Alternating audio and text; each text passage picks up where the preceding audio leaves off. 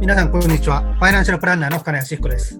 はい。皆さん、こんにちは。マネーライターの清水と言います。深野先生、今日もよろしくお願いします。はい、よろしくお願いします。で、あの、今回もですね、コロナウイルスの影響で、あの、リモートによる収録になっておりますので、聞きづらい点があるかと思いますが、その点はご了承いただきたいと思います。はい。で、今回はですね、あの、実は関心のある人も多いかなと思われる、そのプチ投資、はいお小遣い投資をまあピックアップしたいんですが、うん。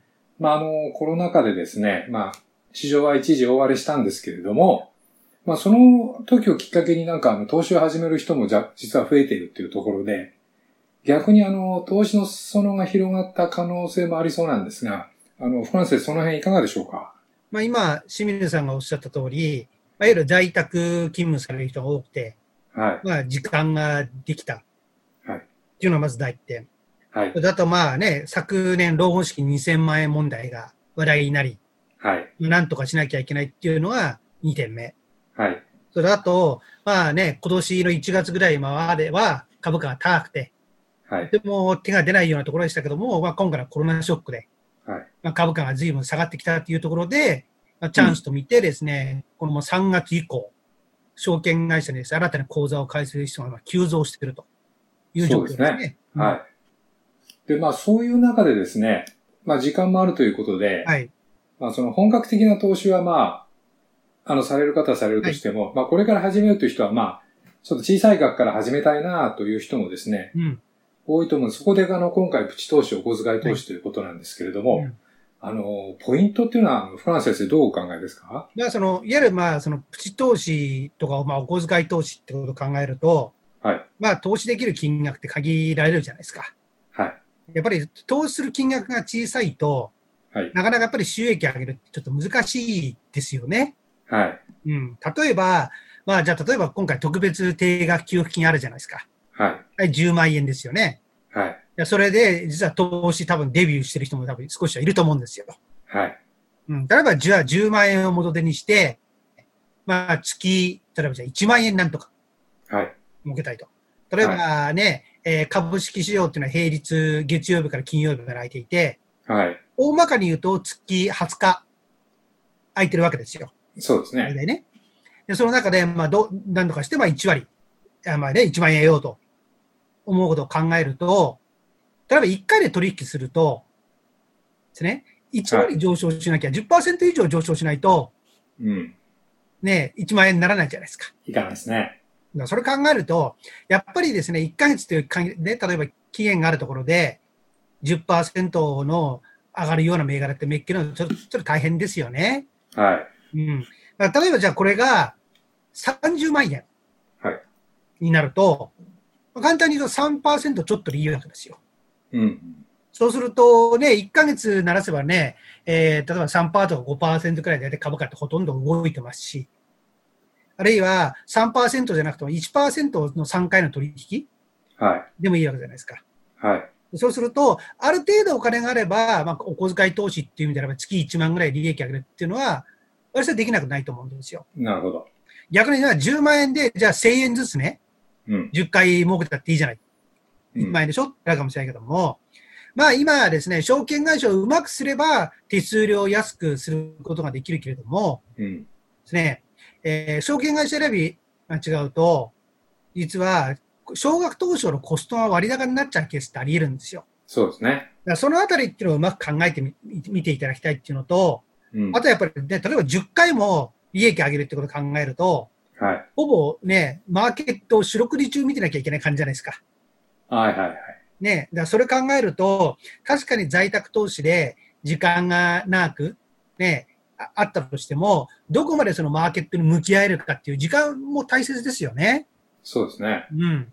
そのあたりの兼ね合いをどう考えるかで、どういう投資スタンスとしていったらいいかっていうのは考えた方がいいと思うんですよ。うんうん。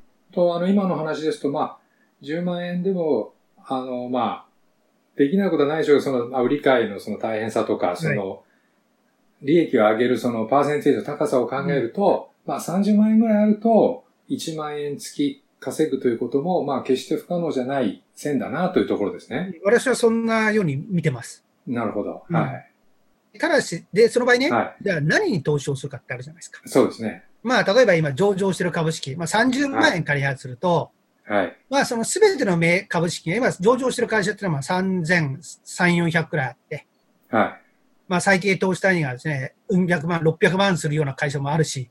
はい。ね、数千円が投資できるもあるけども、はい。30万円あればかなり選ぶことができます。ただし、その中で、でどれを選ぶかっていうのは難しいですよね。うんうん。だから私は、例えば、ニュースとかね、はい。よく報道される日経平均株価とか、はい。えートピックス、はい。東証株価指数ってあるじゃないですか。はい。そういうのは指数を売買するっていうのは一つありなのかなと思ってるんですよ。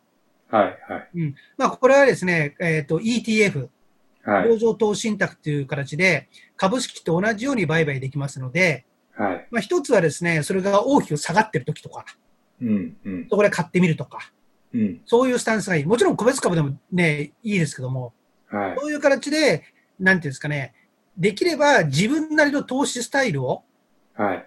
早く掴むっていうのが、まあ、お小遣いうまく上げられるポイントなのかなって気がしますね。なるほど。まあ、あのー短期売買とかデイトレードって聞くとなんかこのハイリスクだったりちょっとこう上級者のイメージがありますけど、まあ今のお話を聞くと、あのビギナーの方でも入れそうな雰囲気はありますよね。そうですね。確かにですね、まあ、そのね、あの短期売買っていうと、ハイリスクっていう意味なんですけれども、え実は短期売買ってですね、慣れてくるとそんなにリスクではないんですよ。え。なるほど。なぜかというと、要するに株式を持った、持ちっぱなしで、はい。例えば一週、ね、えーと海外、旅行に行っちゃうとかはいはい。いう形になると、その間に何からか分かんないじゃないですか。そうですね。だから、むしろです、ね、短期で手締まっちゃう、手締ま、手締まうっていうのは、買ったものを売っちゃうってことですけども、はい。そうするとですね、株式を何も持ってないわけですから、はい。持ってないっていうことは逆に考えるとリスクがゼロってことじゃないですか。確かにそうですそれをね。考えるとですね、いや、それこそね、今の新型コロナの状況においては、はい。ね、それこそ何があるかもう毎日わかんないじゃないですか。と いうことを考えると、それこそ、ね、例えば今日買って、はい。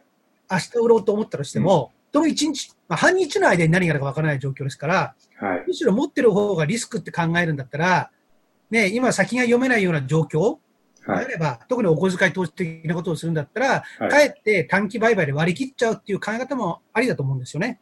うん。うん。わかりました。まあ、あの、投資回す資金を例えば30万円と決めれば、うん。まあ、それ以上、あの、予算を増やす必要もないわけですから、はいまあ、大怪我をまあすることもないですし、うん。まあ、コスト意識を持って、まあ、あの、最初、ビギナーの人は勉強のつもりで、まあ、始めてみるのもいいですよね。おっしゃる通りだと思いますね。だから怖いのは、例えばですね、結構儲かっちゃうわけですよ。あり得るじゃないですか。あ、ビギナーズラックで、今、清水さんおっしゃったように、ええ30万円で止めればいいですけども、はいはい。ね、これ、倍にしたら倍儲かるんじゃないっていう形になるとうん、怖いですよね。